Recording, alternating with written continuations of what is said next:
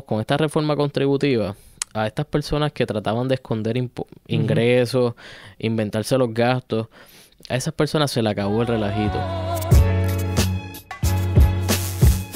Saludos familia, yo soy el licenciado Alexiomar Rodríguez, fundador de Sidlo y una de mis pasiones es ayudarte a establecer, crecer y proteger tu negocio. Por eso en este canal encontrarás contenido semanal sobre propiedad intelectual, empresarismo y la industria de entretenimiento. Si estás viéndonos por YouTube, asegúrate de darle like al video, suscribirte a nuestro canal y darle a la campana para que no te pierdas ni un solo video. Y si nos estás escuchando por formato podcast, asegúrate de ir a Apple Podcast y dejarnos allí 5 estrellas. En este episodio estamos dando la segunda parte de la entrevista al CPA Giancarlo Esquilín, miembro administrador de Tax Opportunities. Y Giancarlo nos explicó en la, en la entrevista pasada que dentro del tema de la contabilidad, bueno, del, mundo de los CPA, hay distintas áreas que atienden, o hay, ¿verdad? CPA que lo quieren hacer todos, pero hay gente especialista eh, con la práctica en ciertas áreas y él es especialista en el área contributiva. O sea, ese, es el enfoque de tu práctica, ¿cierto? Exacto. Sí. Giancarlo, primero, gracias por estar la segunda vez. Eso es importante. Eso es, lo, eso es lo primero. Lo segundo es, tú trabajas con empresas grandes, pequeñas. Nosotros en nuestra comunidad lo que tenemos mayormente son pymes, pequeños y medianos empresarios, empresarias. Eh, muchos de ellos son proveedores de servicios. Tenemos gente que venden negocios, eh, tienen negocios que venden en internet, e-commerce. Y yo estoy seguro al igual que yo me encuentro cosas eh, en el área legal todos los días, que la gente me dice, no, pero que eso siempre se hace así, no que sí, ¿verdad? Tienen el derecho de pasillo que yo le llamo. Yo sé que en el área de contabilidad hay más teorías de pasillo que en ningún otro lugar. ¿Qué errores están cometiendo las pymes? Bueno, el gracias nuevamente. Este, el primer error es pensar que se puede visitar al CPA o al contador solamente para el tiempo de planilla. Y como tan importante es consultar al abogado cuando se va a organizar una entidad, este no es tan solo, ¿verdad? Oye, hacer y registrar una entidad jurídica en el Departamento de Estado, pues es bastante straightforward, ¿verdad? Unos pasos relativamente Nosotros tenemos el video en 10 minutos cómo se hace. Ahora. Esa no es la magia. No, no, no. O sea, ¿qué está detrás? En realidad lo que es una LLC, lo que tú necesitas, una corporación, cómo tienes que manejar tus libros de contabilidad. Eh, si tengo empleados, tengo que hacer unas retenciones. Las retenciones se depositan mensualmente, trimestralmente. Tengo que cobrar IBU por mis servicios o tengo que autoimponerme algún impuesto este, por servicios que reciba del exterior. Y todas esas cosas se discuten en una reunión con un CPA. Mm. Este, o con un contador, ¿verdad? No necesariamente tiene que ser un CPA. Eh, y conocer en realidad que, cómo va a funcionar tu negocio. Este, porque ahí vas a determinar sin efecto si estás haciendo un presupuesto y dependiendo de la cantidad de cumplimiento que tú tienes que, que tener, si en efecto tú necesitas un contador mes a mes. Mm. Este, o, o, resolver con QuickBooks. O resolver por tu cuenta. Y pues quizás el CPA lo que hace es trimestral, cada seis meses, etcétera, revisar los libros de contabilidad y asegurarse que, al menos estamos al día. Este, porque dependiendo del tipo de negocio, este, pues, hay una responsabilidad específica. Y pues ahí, en cuanto a taxes y a impuestos, pues hay muchos rumores de pasillos. Hmm. Que si pues estas cosas son exentas o que si vendo menos de 50 mil no tengo que cobrar IBU Oye, pero eso es servicio. Si tú vendes algún bien o algún producto, desde el primer producto eso está sujeto a impuestos. ¿okay? Este, y pues es uno de los principales problemas y, errores que cometen tanto las pymes y cualquier otro negocio que desea arrancar, que piensan que, el CPA es para la planilla. Y, y, se olvidan que en efecto, este, desde el día uno tú tienes que haber tenido un cumplimiento con cualquier agencia. Así que cuando tú estés en, tu proceso de montar tu negocio, eh, porque si no lo has hecho, pues tienes que ir al paso uno. Es que nosotros, y de hecho hablamos de esto en el seminario que, trabajamos juntos y que te agradezco por haber ido y apoyado la iniciativa. Nosotros dividimos el proceso empresarial en 10 pasos para montar el negocio. Y el primer paso es diseñar un modelo de negocio. En ese momento, ya tú tienes que tener visto un abogado y un CPA pero un CPA sobre todas las cosas que te ayude entonces a decirte, ok, ese modelo de negocio tiene estas consecuencias contributivas que tienes que tener claro. Segundo error que están cometiendo. El asumir que saben hacerlo todo. Este, hay muchas cosas que las personas se tienen que dejar guiar. El ser empresario, hay, ahora mismo hay como un boom de, de, empresarismo, este, de que cualquier persona pues quiere ser empresario, eh, pues porque en las redes pues creo una tienda por Shopify y entonces por ahí empiezo a vender productos, los consigo en cualquier otro país, los traigo y los vendo. Que de hecho después, después terminan acá diciéndonos que lo escogieron el este Customs le incautó el producto porque el producto era una una copia. empiezan a tener un montón de problemas y entre ellos los contributivos. Exacto. Y pues hay que educarse. Este, y como yo siempre digo, ser empresario no necesariamente es para todo el mundo. Eh, no todo el mundo nace para eso. Y oye, y si, y si te pica la vena de empresario, pues lo, lo primero que tienes que hacer es educarte y dejarte llevar por profesionales. O sea, no es que te van a cambiar. Yo no le cambio la idea de negocio a nadie. Este, oye, pero han venido casos que tienen alguna idea, un concepto de algún tipo de negocio o algún tipo de transacciones y yo se las viro porque para propósitos contributivos pues es mejor de hacerlo de otra forma. Sigue siendo lo mismo, pero se le está dando un switch a la transacción este para evitar pagar contribuciones en exceso. Exacto. Y pues eso es uno de los asuntos, ¿verdad? Que hay que dejarse guiar también hay que coger cantazos, este, y pues muchas veces las personas piensan que no se cogen cantazos y pues de los cantazos es que uno aprende.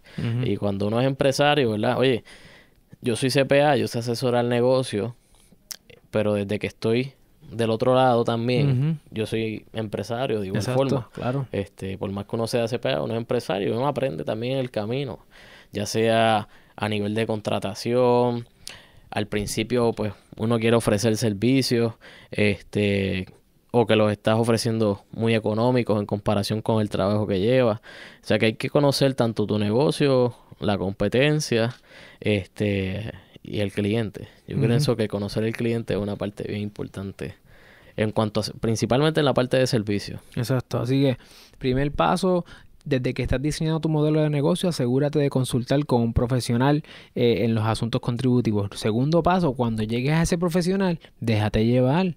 Deja que entonces escucha, está atento o atenta a qué posibles alteraciones se pudieran hacer para tu propio beneficio. Porque después de todo, lo que estos profesionales quieren es ayudarte. Así que déjate llevar. El ser error que están cometiendo. Respetar a su propio negocio muchas personas, este, te puedo decir que comienzan un negocio de una forma, oye, está vendiendo bien, está generando ingresos y piensan que todo lo que genera el negocio, pues se lo pueden llevar. Hmm. Eh, y hay que respetar. Si es una entidad jurídica, oye, pues se le respeta. Tú tienes una forma de recibir compensación o alguna distribución. Pero el negocio en los primeros años no necesariamente es que todo lo que genere te lo vas a llevar. pues el negocio tienes que darle vida. Si te fue bien este año, pues piensa qué áreas tienes para invertir, desarrollar el negocio. Porque si generaste 100 y te llevaste 105, muchas veces pasa, se llevan más de lo que generan, este, vas a matar tu propio negocio. Y eso es, una, eso es un problema que he visto bastante en cuanto a las pymes y este boom de empresarismo, y es que no apuestan a su propio negocio. O mm. sea, irse de por sí, por su cuenta y establecer un negocio, pues es un reto. Y pues uno está apostando a esa, a esa oportunidad que se le está dando y pues tienes que respetarla. es un asunto de que a medida que vaya creciendo el negocio, vas ajustando, vas invirtiendo en otras áreas, mercadeo, este, traer más personal, quizás invertir en una oficina más grande. De verdad, dependiendo el tipo de negocio, pues uno tiene que reinvertir en él para que luego, quizás dos, tres años, pues empiece a ver los frutos como tú esperabas. Eh, así que no es desde el día uno que uno va a ver los frutos del negocio. Quizás puedes ver la cuenta llena de dinero, que están moviendo bastante dinero en ventas y demás, pero no necesariamente eh, todo te lo tienes que llevar. Así que hacer su reserva. Y cuando uno tiene un negocio, uno tiene que planificarse financieramente a nivel personal y a nivel de la entidad. O sea, son dos cosas distintas, separadas, y hay que darle su respeto al, negocio. Porque si, si, si usted no lo respeta, este, nadie, lo- nadie lo va a respetar. Así que es la responsabilidad de uno. Incluyendo un posible demandado. De hecho, esta semana hace... Hace, estamos grabando esto en ahora, ¿en qué estamos ahora? El 13 de el 13 de marzo. Y esta semana nosotros lanzamos un video sobre eh, errores que podrían hacer que se perfore tu velo corporativo si tienes una entidad jurídica. Y precisamente ese tercer paso da ahí en el asunto que muchas veces las personas quieren tener la LLC, las corporaciones, para protegerse de la responsabilidad limitada que les brinda, ¿verdad? Pero entonces, eso es frente a terceros, pero entre ella, entre la relación del empresario, la empresaria y su entidad, es de disrespect. O sea, yo te cojo chavos, yo mezclo chavos de, de ambas cuentas, y no puede ser así porque ese rol te expone eh, a grandes riesgos. Así que respeta tu entidad como que es una cosa separada de ti y, y, y- ese, eso que mencionaste de reinvertir en el negocio, a veces nosotros como empresarios queremos ver los resultados ahora y tienes que pensar que el negocio es como un bebé. Tienes que darle break a que se desarrolle, tienes que alimentarlo con capital para que él crezca y si lo haces de la mano con profesionales que te ayuden a ver cosas que a lo mejor tú no estás viendo, puedes ser más eficiente en el manejo de tu dinero y pues puedes tener de aquí a 5, 10, 15 años un negocio súper próspero que todo comienza con la disciplina del primer día. Oye, y estos son errores que están cometiendo. ¿Qué mejores prácticas si tú le fueras a dar tres consejos y decir, mira, una de las mejores prácticas que yo veo es que hacen esto, que hacen esto y que hacen aquello, contributivamente? ¿Cuál sería tu primer consejo? Bueno, lo, a nivel contributivo y, y como contador, pues lo primero es que tengas unos libros de contabilidad que en realidad representen tu negocio. Este, muchas personas dejan para lo último, para preparar sus libros de contabilidad, no se planifican cuánto tienen que pagar, este, digamos, con las planillas, este, no hacen sus pagos de estimada, etcétera. Y eso sí es un impacto y un problema, principalmente por lo que te menciono. Muchas personas no respetan el negocio, están sacando dinero, piensan que todo va bien y no planificaron el efecto contributivo que tiene todo ese dinero que se llevaron. Este, y pues tú tienes que conocer tus libros, cómo está tu, lo que dicen, ¿verdad? El PNL, cómo están tus ingresos y gastos, eh, mes a mes, trimestralmente sentarte con, con el contador, CPA, y saber dónde estás parado. Este, y eso es la primera, o sea, saber dónde estás parado, de ahí se toman decisiones, este, cómo si hay que pagar algo adicional a Hacienda, etcétera. Y, y eso es uno de los primeros este, recomendaciones que uno podría darle. De igual forma, tú tienes que saber en esa primera reunión, y si no la has tenido, pues hay que tenerla lo antes posible, eh, qué responsabilidades como negocio tengo con el Estado. Eh, hay radicaciones o cumplimientos mensuales, eh, bisemanales, eh, quincenales, Anda, por to- todo, o sea, dependiendo del tipo del negocio, tiene una responsabilidad específica. Ahora, quizás un contador, un CPA, te cuesta, eh, vamos a decir un ejemplo, 400 dólares mensuales, 300, 400 dólares mensuales. Ah, este, tú dices, ah, eso, eso, eso es demasiado, este, porque no tengo frutos para mí, yo, yo hago las cosas. Una planilla de IBU que radica estable son 500 pesos. Una, una trimestral te cobran 500 pesos a Hacienda porque lo radica estable. O sea que Este, tenías que pagar IVU y no lo hiciste. si, si tenías que pagar IBU, la radicaste tarde, etcétera, ahí vienen las penalidades de hasta un 25%, más la penalidad, penalidad por radicación tardía, etcétera. Mm. Que cuando tú tienes un CPA de tu mano, él, oye, te está, está cayendo encima, mira, hay que Ujú. radicar esto, hay que radicar esto, hay que pagar. Y pues es una persona que, como quien dice, se paga sola. Este, pues porque te quita eso de la mente, esas presiones. Y pues tú sabes que al menos pues las cosas se están haciendo bien. Este, oye, y, Y esa y- confianza no tiene, no tiene precio. Y tú te- y el empresario se enfoca en lo que se supone que está enfocado, en desarrollar el negocio, buscar nuevos clientes, vender su producto, que las cosas administrativas de contabilidad, cumplimiento, impuestos, etcétera, pues las hace otra persona que tienen bastante riesgo eh, por todas las penalidades a que se expone y pues te consume bastante tiempo. Si tú no te dedicas a hacer eso 24/7, siempre van a haber sus cositas, sus errores que en una auditoría de Hacienda, el IRS, etcétera, pues pudiesen explotar y pues te van a costar lo que no te costó el CPA y luego vas a, tener- vas a tener que buscarlo para que te ayude a representar. más caro al final. Exacto. Así que desde el principio, organízate. Y rodeate de gente que domine tu área para que te ayude con los asuntos contributivos. Un segundo consejo o mejor práctica que se puede incorporar. Eh, bueno, ¿verdad? Primero, pues estar de la mano de, de, un profesional. Este, y segundo, te diría que hay que respetar también a las agencias fiscales. Aquí en Puerto Rico decía un secretario de Hacienda que la gente quizás no respetaba Hacienda, pero cuando llegaba un sobre en el correo con el águila negra del IRS, pues ahí rápido la gente se asusta y llama, paga, envía, que era un plan de pago, etcétera. Y las agencias fiscales en Puerto Rico, especialmente Hacienda, pues se ha puesto las pilas y, y está más agresiva en la forma de cobrar y en cumplimiento.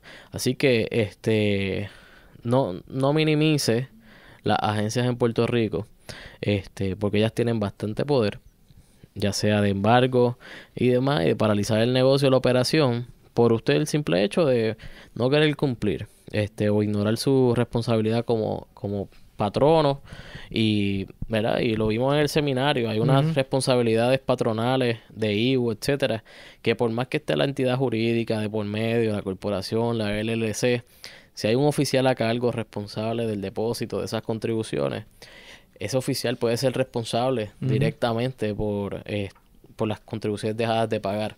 Así que hay, es bien importante eso, o sea, respetar, conocer cuáles son los due dates, cuándo vence cada cosa y mantenerse en cumplimiento. Las agencias tienen un sinnúmero de planes y oportunidades que si usted, oye, si no tiene dinero para pagar las contribuciones sobre ingresos, pues hay planes de pago que se pueden establecer, este, así que no es un, es un asunto de voluntad, ¿verdad? de, mantenerse en cumplimiento. Entender que, y de hecho hay, hay muchos asuntos que ninguna quiebra te salva.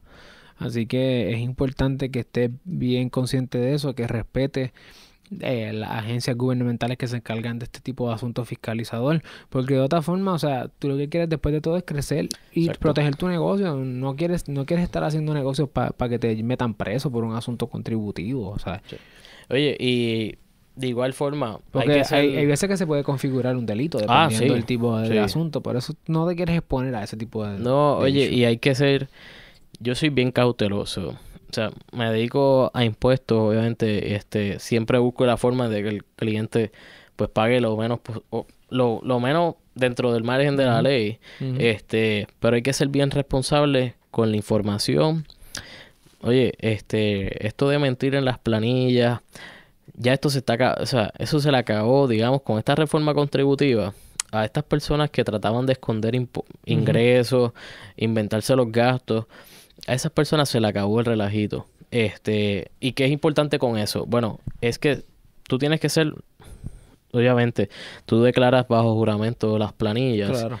Oye, y esconder ingresos, aumentar gastos, por tal de no pagarle Hacienda, va a tener sus problemas a largo plazo. Y te digo ejemplos que he visto, que ha entrado a la oficina un empresario eh, que quiere comprar una casa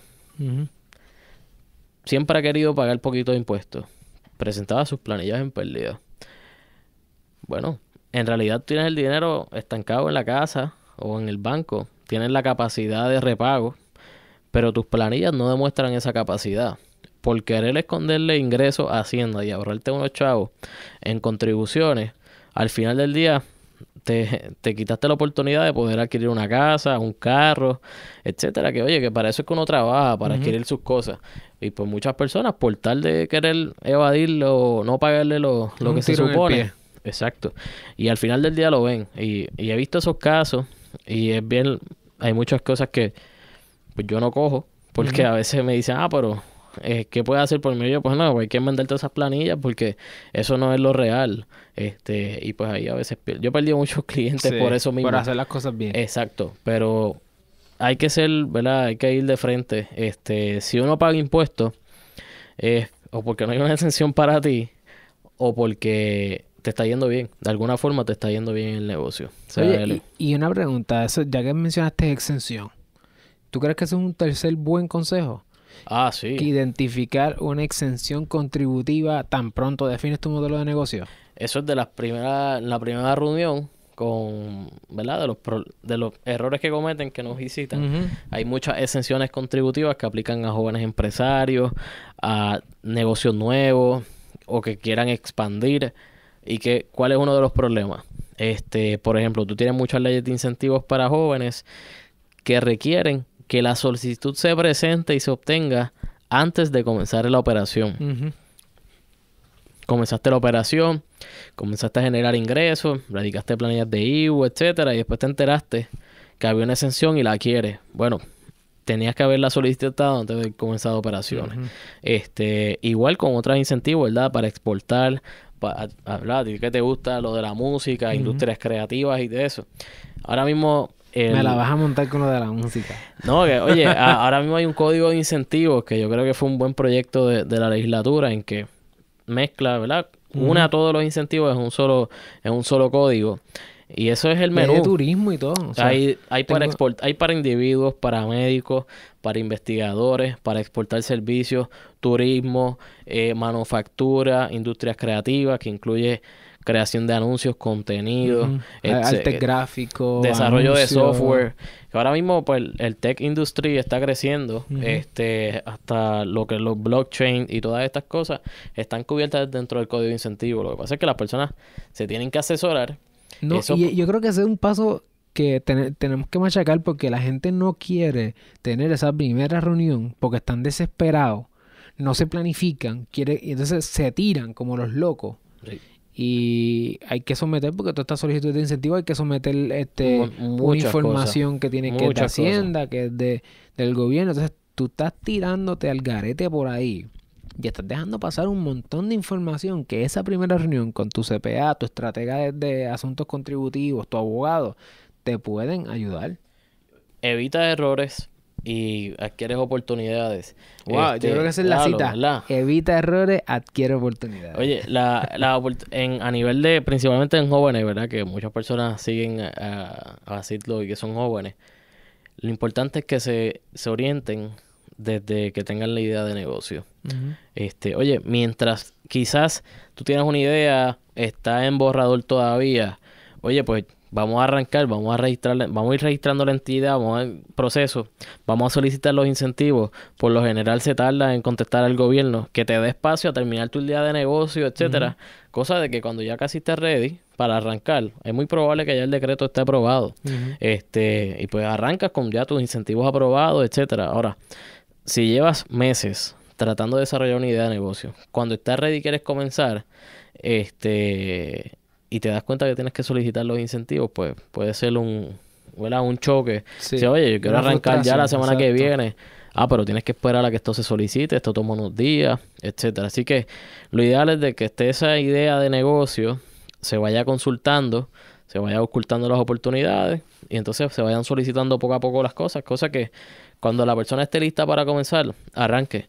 Este, y eso, uno de los problemas, ¿verdad?, que tenemos aquí eh, en cuanto a permisos y cosas, que es que el, el, el gobierno no te deja, si tú tienes una idea de negocio, arrancar y luego te vas poniendo al día poco a poco.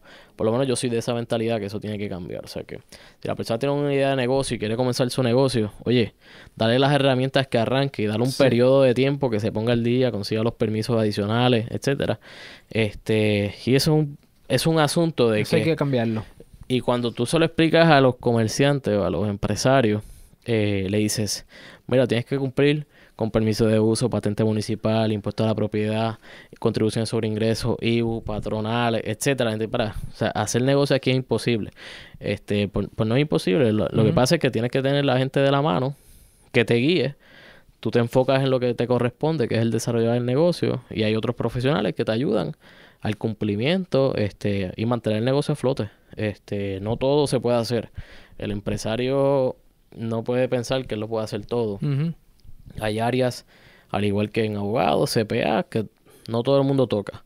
Así que yo tengo clientes que yo entiendo su negocio, pero yo no podría correr ese negocio. Eso no es lo mío. O sea, este, que al César lo que es del César. Así que cada cual tiene que entender su negocio, entender cuáles son sus funciones dentro del negocio y pues tener esas manos amigas que lo guíen en el, en el proceso. Así que es importante que te rodees, que te informes, que te eduques para que reduzcas eh, riesgo y aumentes oportunidades. Ya, Ya, bueno, Giancarlo, yo sé que la gente está pensando contra, yo necesito ayuda, entonces déjame cómo yo consigo Esquilín, cómo yo le escribo, para que me ayude con todas estas cosas.